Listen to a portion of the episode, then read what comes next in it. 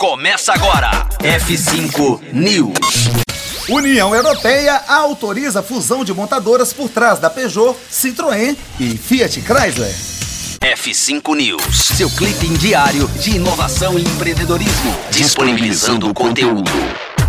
A União Europeia aprovou a fusão da montadora francesa PSA e da norte-americana FCA. Enquanto foram pedidas condições para evitar concorrência desleal no setor, a autorização do negócio de 38 bilhões de dólares forma o quarto maior grupo automobilístico do mundo, com a reunião das europeias Peugeot e Citroën com a estadunidense Fiat Chrysler. Entre as exigências da União Europeia, que a PSA e a FCA se comprometeram a cumprir a prorrogação do acordo de cooperação da PSA com a japonesa Toyota para a criação de veículos leves, além da facilitação do acesso de concorrentes a redes de reparo e manutenção geridas pelas duas companhias no segmento. Com a aprovação da União Europeia, a fusão da PSA com a FCA está prevista para ser concluída no primeiro trimestre de 2021. O movimento vai gerar a criação de um novo grupo, batizado de Stellantis. O conglomerado será o terceiro maior em faturamento no meio,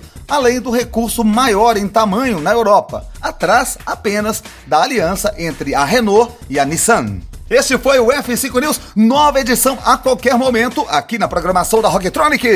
Conteúdo atualizado. Daqui a pouco tem mais. F5 News. Rocktronic. Inovadora.